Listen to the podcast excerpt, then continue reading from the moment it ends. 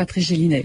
Merci Jacqueline et bonjour à tous. Aujourd'hui, dans 2000 ans d'histoire, pour le centième anniversaire de sa mort, le 14 septembre 1905, l'explorateur français le plus célèbre du 19e siècle, Pierre Savorgnan de Brazza. Monsieur de Brazza, je fais établir en ce moment une nouvelle carte d'Afrique. Vous êtes ici, Stanley est là. Napoléon disait qu'un petit croquis vaut mieux qu'un long rapport. J'aime la France aussi passionnément qu'il l'a aimée. Mais je voudrais qu'on puisse inscrire sur ma tombe sa mémoire est pure de sang humain.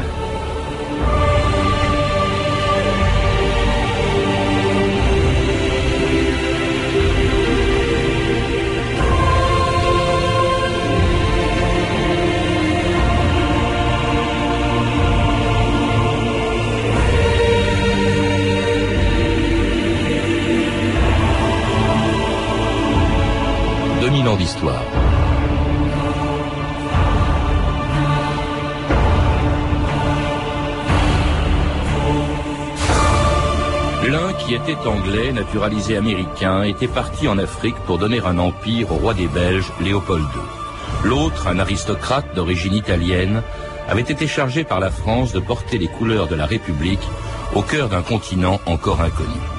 En se rencontrant un jour quelque part sur les rives du Congo, Herbert Morton Stanley et Pierre Savorgnan de Brazza ont tracé pour 80 ans les frontières de deux colonies, le Congo belge et le Congo français. Le premier, qui s'appelle aujourd'hui la République démocratique du Congo, a préféré effacer de sa mémoire tout ce qui pouvait rappeler la colonisation belge en débaptisant toutes les villes qui portaient le nom de Stanley ou de Léopold II. Mais dans l'ancien Congo français devenu indépendant, la capitale, Brazzaville, porte encore le nom de celui qui, sans faire couler de sang, était devenu aussi célèbre que le premier des grands explorateurs de l'Afrique noire au XIXe siècle. Oh, c'est admirable. Ils ont mis le corps de Livingstone à l'abbaye de Westminster, avec les rois. Vous savez qui était Livingstone Vous êtes explorateur, monsieur Non, monsieur, je suis professeur de géographie. Moi, j'ai un de mes anciens élèves. Il vient d'avoir à rédiger un rapport fait par un enseigne de vaisseau qui demande à être chargé de mission en Afrique au Gabon. Comment s'appelle-t-il? Brazza. Ici l'équateur, juste au-dessous l'embouchure de Logowé. La tache blanche, régions inconnues. Et c'est là, là que le jeune Brazza veut pénétrer. Ah, ah si j'avais 25 ans. Moi, je vais les avoir. Alain Ferjean, bonjour. Bonjour. Brazza, c'est évidemment un des pionniers de l'empire colonial français auquel vous avez consacré un livre chez Perrin, L'appel de l'Afrique. Alors c'est un appel qu'ont entendu beaucoup d'autres explorateurs européens à une époque, il faut le rappeler aussi, c'était il y a 130, 140 ans, où l'on connaissait à peine l'intérieur de l'Afrique. On connaissait la côte, mais le reste c'était une terre inconnue. Et tout particulièrement l'équateur, entre le huitième degré de latitude nord et le huitième degré de latitude sud, était figuré en blanc sur toutes les cartes. Et la grande question qu'on se posait, c'était les sources du Nil. Euh, quel est le réseau hydrographique qui recueille les pluies si abondantes de l'équateur? Euh, Déjà, Livingstone, le premier, avait euh, reconnu les grands lacs de l'Afrique orientale, mais on, ne savait toujours pas si les eaux de ce grand lac allaient se déverser dans la Méditerranée ou dans l'océan Atlantique. Les grands explorateurs de l'Afrique au début, au milieu du 19e siècle, sont surtout anglais, euh, sont euh, euh, aux, besoins allemands aussi, très peu de Français. Et alors ce qui est curieux, c'est que celui qui sera le plus célèbre des Français, après René Caillé à Tombouctou, c'est un homme au fond qui n'était pas d'origine française. Brazza n'est pas né en France. Il est né en 1852 à Castel Gandolfo, près de Rome. Il était donc sujet romain, hmm. puisque Rome n'était pas encore italienne. Et, oui. Et il a euh, demandé, étant euh, envoûté par l'idée de l'exploration, euh, pour être explorateur, un bon moyen était d'être marin. L'Italie et encore moins le pape n'avait de marine. Et il a cherché... pape Rome, c'est pour ça que vous dites ça. Oui. il, il, a, il a cherché à faire l'école navale, qu'il a réussi brillamment, et, il est entré comme, et il est entré dans la marine française. L'école navale française, où il est encore d'ailleurs élève italien, je crois, ou étranger en tout cas, jusqu'à ce qu'il obtienne sa naturalisation euh, après la guerre 70. Et, et, un amour de la France aussi et de la qui est à la République. Ça, tout au long de sa vie ensuite. Ah ben, il va, il va apporter à la République française euh, la réputation d'être le libérateur, la, France libératrice des esclaves, et, et c'est une des raisons de sa popularité en France. Alors, il est passionné par les récits d'explorateurs. Il va découvrir les côtes de l'Afrique sur un bateau français avant de, et, c'est là qu'il décide de pénétrer plus avant dans cette Afrique que l'on ne connaît pas. Euh, il demande et il obtient donc le commandement d'une expédition sur l'Ogooué au, au Gabon, encouragé par le ministre de la Marine et quelques hommes politiques très célèbres de la Troisième République. Monsieur Gambetta, cher ami. Mon cher amiral, je viens vous présenter le nouveau député des Vosges, Monsieur Jules Ferry. Moi aussi, je voudrais vous présenter quelqu'un. Monsieur de Brazza, dont vous avez bien voulu parler à la commission de la marine. Comment vous remercier, monsieur de Vous allez le rendre à la France. Nous sommes quittes. Quand embarquez-vous? Au plus tard fin juillet à Bordeaux. Savez-vous que M. Stanley va entreprendre une nouvelle expédition en partant de la côte est M. Jules Perrier est très renseigné. Il se passionne pour les colonies. À quoi aurait servi d'inventer le bateau à vapeur et le chemin de fer si on ne les utilise pas pour porter la civilisation à travers le monde?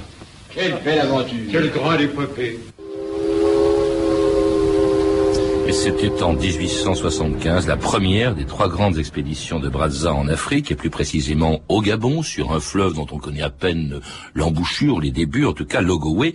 Euh, et quelle est la mission de Brazza? En fait, euh, Alain Frère Jean ben, C'est de regarder si Logowé euh, ne serait pas le déversoir de, des grands lacs de l'Afrique orientale.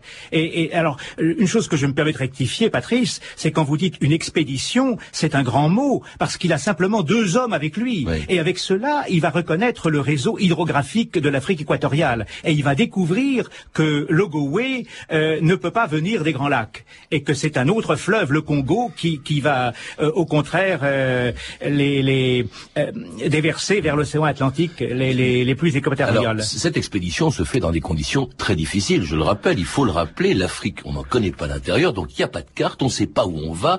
Et il a mis quand même, ce, ce premier voyage a duré trois ans quand même, Alain Frère Jean, dans des conditions épouvantables, on s'en doute.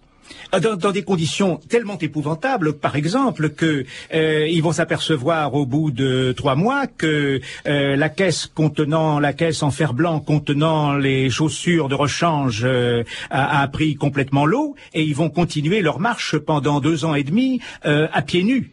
Et la grande image de, de Brazza, c'est d'un homme qui est sans armes et qui marche pieds nus avec un bâton et qui va apporter à la France un territoire plus grand que la France métropolitaine. Alors sans armes, ça c'était la méthode Brazza, hein, contrairement à d'autres explorateurs et surtout plus tard quelques autres grands conquérants ou, col ou colonisateurs. Lui, il ne veut pas utiliser la force. Ça, c'est vraiment ce qui distingue Brazza de beaucoup d'autres. Euh, il veut entretenir avec des, des, des populations qui n'ont jamais vu de blanc d'ailleurs. Il veut entretenir les meilleurs rapports possibles. Il est capable de palabrer pendant des jours, d'où la durée de ce voyage, et en échangeant avec eux de quoi lui pouvoir se faire transporter en, en pirogue, de l'alimentation, etc. En fait, il vise sur l'habitant et avec de bons rapports avec pratiquement toutes les populations qu'il a rencontrées, Alain Frère Jean. Alors, il a bien sûr pris quand même la précaution euh, d'emporter euh, plusieurs dizaines de caisses de cadeaux, de verroteries, euh, de fusils à pierre, de tapis qu'il va pouvoir offrir à des souverains locaux et avec lesquels il va pouvoir négocier l'obtention de pirogues et de porteurs. C'est là que commence aussi sa, la légende de, de, de Brazza aux, aux, yeux des Africains, qui l'appellent le grand commandant. C'est aussi le libérateur d'esclaves. Il faut rappeler que le prétexte aussi de ces explorations, c'était le cas pour Livingstone, c'est d'empêcher, d'arrêter l'esclavage qui est interdit en Europe, mais qui continue de se pratiquer en Afrique. Effectivement, Livingstone était un missionnaire et Brazza est un missionnaire laïque et il est tout à fait opposé à l'esclavage, mais euh, il va être mis devant le fait accompli, c'est-à-dire que c'est un esclave en fuite qui vient lui demander sa protection. Alors il est très embêté parce que euh, d'un côté, euh, il voudrait le libérer, mais d'un autre, il est très respectueux de son prochain, il est très respectueux des Africains, et euh, libérer un esclave de force, c'est pratiquement voler le bien d'un Africain. Alors il trouve une troisième solution, il va acheter, il va racheter des esclaves. Mmh. Alors ce, cela sans tirer un coup de feu, si une fois. D'ailleurs, c'est ce qui va lui faire faire demi-tour après un, très long périple, parce qu'il descend euh, tout le fleuve ou la majeure partie du fleuve Ogoué, et quand on peut plus, il le remonte, pardon, quand on peut plus remonter, il change de bassin, il va passer au bassin du Congo, mais sans atteindre le bassin du Congo, parce qu'il tombe sur une tribu, les Bafourous, qui n'ont jamais entendu vu de blanc, qui disposaient, on se demande pourquoi d'ailleurs, de fusils à pierre qui, qui, dataient de je ne sais trop quand. Et là, pour la première et seule fois d'ailleurs, dans toutes ces expéditions, Brazza s'est a tiré sur eux. Ben, ces Bafourous n'ont jamais vu de blanc, mais ils ont, pas, ils ont entendu parler de Stanley, qui est sur les bords du Congo, et qui emploie des méthodes extrêmement brutales. Alors, euh, ils peuvent, ils font une assimilation entre, entre, entre Brazza et Stanley, et ils lui tirent dessus. Et à ce moment-là, ne, cherchant pas le combat, au contraire, euh, Brazza décide de se replier. Il fait demi-tour, effectivement, euh, euh, et il va retourner, revenir en France après trois ans d'absence, revenant à Paris, où il est accueilli triomphalement en juillet 1878. Demandez l'intransigeance Le retour de la mission Brazza à Paris Demandez l'intransigeance Vive Brazza je ne m'attendais pas à une pareille réception. Mais mon cher ami, tout Paris parle de vous. Alors, nous le tenons, le Congo. Alors, tu sais, les colonies, pour ce que ça rapporte Et bennes, l'ivoire, le manioc, le caoutchouc. Et les fièvres. Tu as vu la figure de Brazza? Ah, Brazza vient d'avoir la Légion d'honneur. En voilà plus de main main qu'il l'a mérité. Et pour madame? Un Brazza? Un Brazza? Qu'est-ce que c'est? Crème de banane au lait de coco. Oh, de et c'était le retour triomphal de Brazza en France en 1878, euh, alors qu'on ne le connaissait absolument pas trois ans plus tôt, avant son départ. Là, ça devient un héros national. Euh, Alain Frère Jean, c'est extraordinaire. On, on, crée même donc des gâteaux, on vient de l'entendre. Euh, il y a des savons Brazza, enfin bref, euh, c'est fabuleux ce retour. Alors, la, la, la particularité de Brazza, c'est qu'il a libéré un certain nombre d'esclaves dont il a racheté la liberté.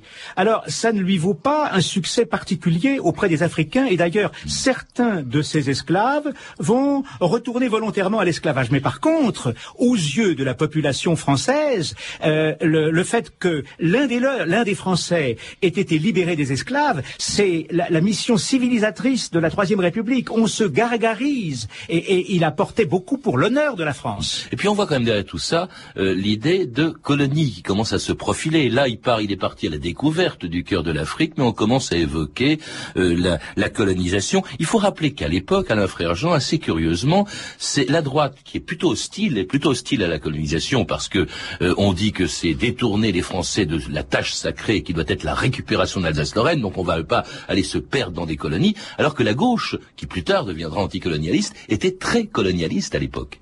Mais pour de bonnes raisons, c'est parce que on assimile, la gauche assimile la colonisation à l'œuvre d'humanisation et de libération des esclaves. Ce sont les valeurs de la civilisation euh, occidentale que on s'imagine apporter ou, qu'on apporte aux Noirs. Alors il y a d'autres pays qui s'intéressent à l'Afrique et à sa colonisation. Bien sûr, il y a l'Allemagne, il y a l'Angleterre qui déjà est en train d'agrandir son empire. Il y a aussi, euh, et ça, ça va devenir important pour l'histoire de Brazza, il y a le roi des Belges, Léopold II, euh, qui va envoyer euh, euh, en Afrique Stanley, hein, le grand rival de Brazza, et c'est là que Brazza est encouragé à partir à nouveau. Il s'agit de prendre Stanley de vitesse, et c'est l'objectif d'une deuxième expédition confiée à Brazza en 1879 et qui reprend le même chemin que quatre ans plus tôt, en arrivant cette fois-ci sur le fleuve que n'avait pas atteint Brazza dans sa première expédition, le Congo, où l'on construira plus tard la ville qui portera le nom de Brazza. C'est le fleuve Congo. Eh ben, nous sommes les premiers. Stanley n'est pas loin. Qu'est-ce que tu regardes L'avenir. Il y aura des ponts, des bateaux, des routes, des villes.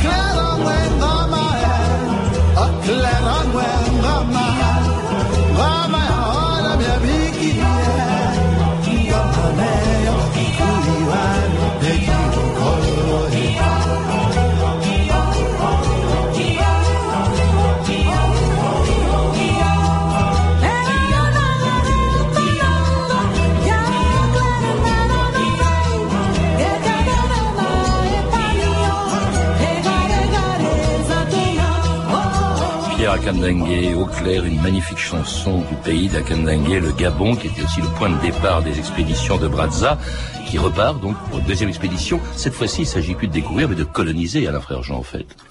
Oui, euh, Brazza va signer un traité de protectorat avec un grand potentat euh, congolais, euh, Makoko, le roi des Bateke, qui est le principal royaume du, Congo.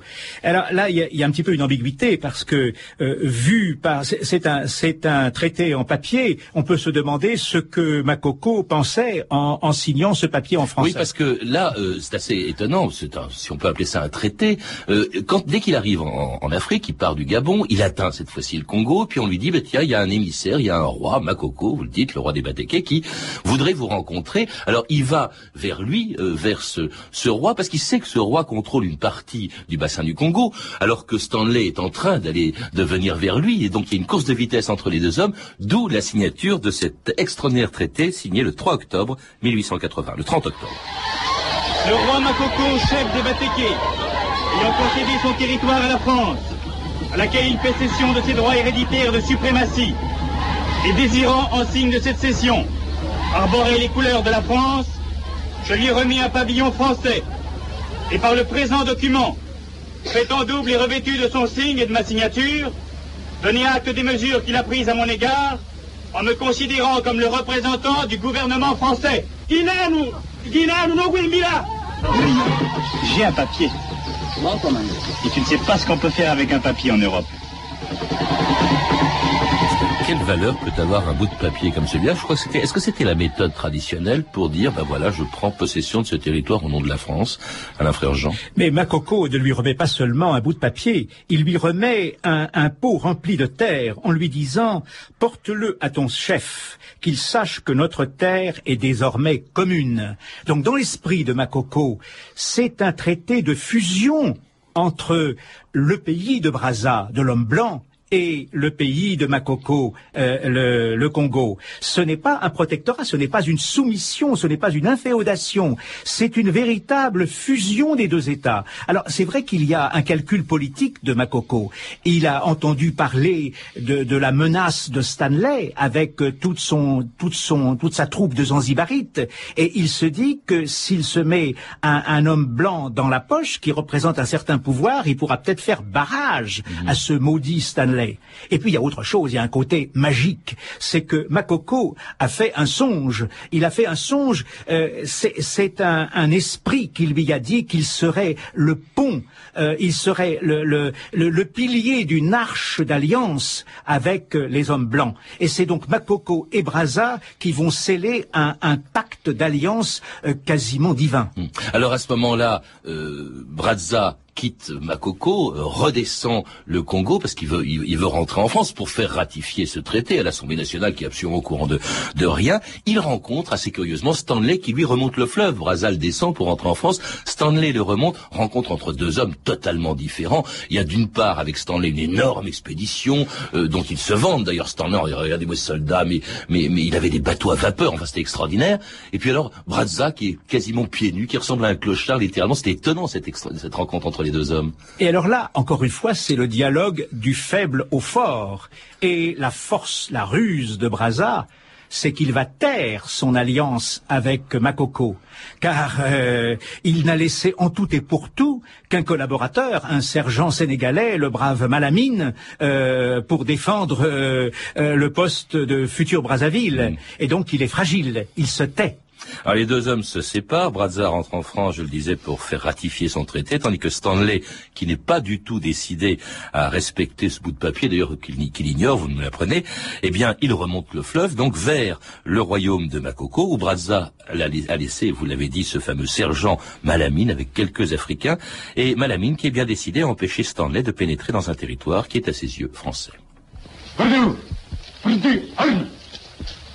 Qui vous êtes? Sergent Malamine. Quel est le chef Commandant Baruza. N'est pas si loin, on reviendra jamais. Lui, commandant mon illégal, toujours ici. Je veux passer par ce chemin. Non. Non, ici la France. Ainsi, messieurs, non seulement la France doit s'ouvrir à son influence et à son commerce d'immenses territoires, mais nos établissements du Gabon deviennent désormais une base sûre de laquelle de nouvelles audaces pourront s'élancer vers le lac Tchad, carrefour des caravanes primitives qui doit devenir un nœud de notre empire africain. Et c'était l'Assemblée nationale en France où l'on venait d'apprendre que Stanley avait donc fait demi-tour devant ce fameux sergent Malamine. C'est extraordinaire d'ailleurs euh, quand même que cet homme, avec une poignée de, de, de tirailleurs qui étaient je crois sénégalais, euh, que cet homme ait pu euh, tenir tête à Stanley qui fait demi-tour comme ça. Qu'est-ce qui s'est passé? C'est ah. un des épisodes les plus connus de l'aventure de Brazza, même si lui-même, Brazza n'était plus là. Euh, une des excellences de Brazza, c'est le choix de ses collaborateurs et la formation qu'il leur a donnée. Alors on le voit avec Malamine et on le verra euh, les années suivantes avec euh, les collaborateurs qu'il va laisser sur place, comme Binger, comme Dolisi, comme Lastour, et des collaborateurs épatants. Parce que ce que Malamine fait en contraignant Stanley à rester sur la rive gauche du Congo, bah, c'est au fond, c'est la ligne de partage entre ce qui deviendra le Congo belge et ce qui deviendra le, Congo français. Point de départ, on l'a entendu dans ce qu'il disait à l'Assemblée nationale, d'un empire euh, d'Afrique noire qui deviendra considérable, qui ira jusqu'au lac Tchad. C'est autrement dit, c'est la limite entre les deux empires coloniaux et puis entre deux euh, régions aussi, enfin notamment le Congo français ou le Gabon, où arrivent déjà des marchands, des commerçants, des colons qui n'ont plus du tout la même idée euh, des, Africains et de ce qu'il faut faire en Afrique que Brazza, euh, qui va réprouver le comportement justement des colonisateurs.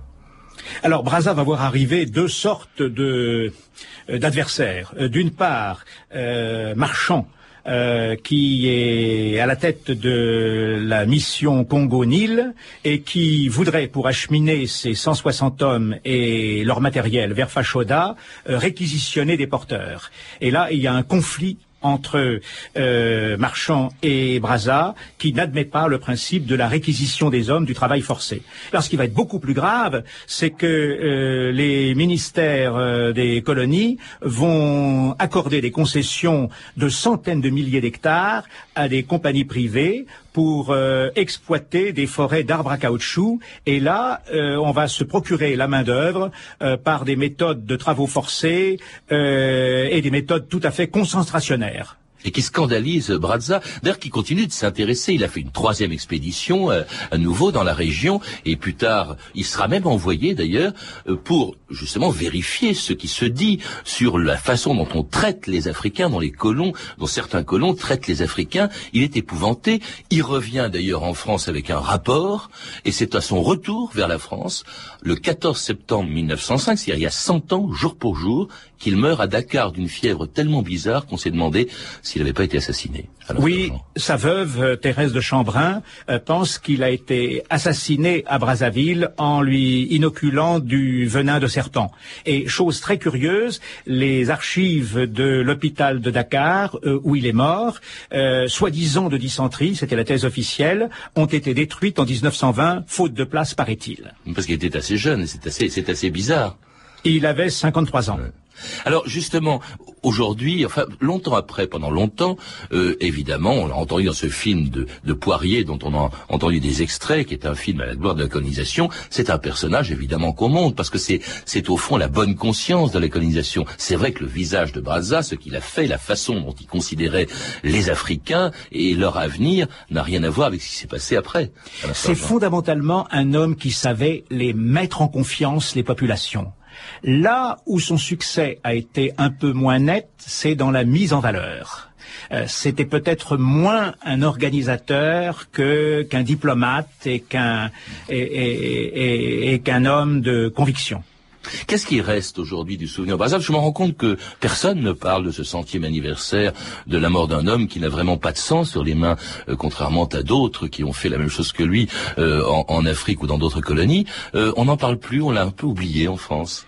Et il est oublié des Français, comme Cavelier de la Salle est oublié aussi des Français, et très bien connu des Américains et des Canadiens. Et, par contre, il est un grand homme, un des plus grands hommes de l'histoire du Gabon et de l'histoire de la République du Congo. Oui, parce que justement, quelle trace a-t-il laissé? Je le disais en tout début d'émission, c'est quand même très extraordinaire qu'une ancienne colonie devenue indépendante garde pour sa capitale le nom de l'homme qui a découvert justement le Congo.